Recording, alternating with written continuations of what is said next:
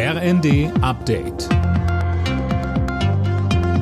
Stündlich neu. Auf den Punkt informiert. Ich bin Silas Quiring. Guten Tag. Das Cannabis-Gesetz der Bundesregierung hat eine weitere Hürde genommen. Der Gesundheitsausschuss des Bundestages hat den Weg dafür freigemacht. Fabian Hoffmann. Und es wurden auch noch mal einige Regelungen angepasst. So sind beispielsweise zu Hause beim Eigenanbau 50 Gramm erlaubt und nicht nur 25. Am Freitag soll die Teillegalisierung durch den Bundestag. Geplant ist ein stufenweises Inkrafttreten. Ab 1. April soll Eigenanbau und Besitz bestimmter Mengen erlaubt sein. Zum 1. Juli sollen dann die sogenannten Cannabis Social Clubs an den Start gehen dürfen. Fachleute werben dafür, dass die Bundestagsabgeordneten zustimmen, etwa weil dadurch der Schwarzmarkt eingedämmt werden kann.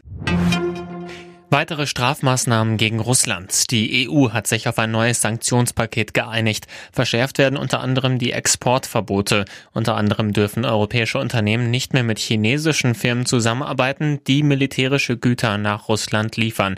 Viel bringen wird das Paket aber vermutlich nicht, sagte uns der Militärexperte Wolfgang Richter.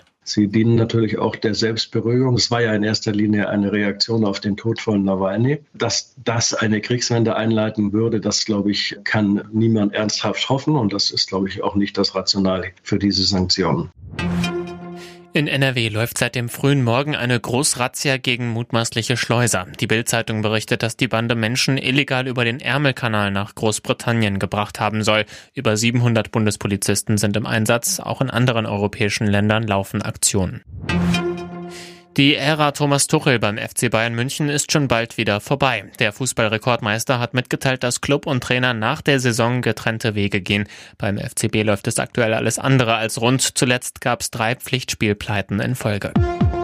Alle Nachrichten auf rnd.de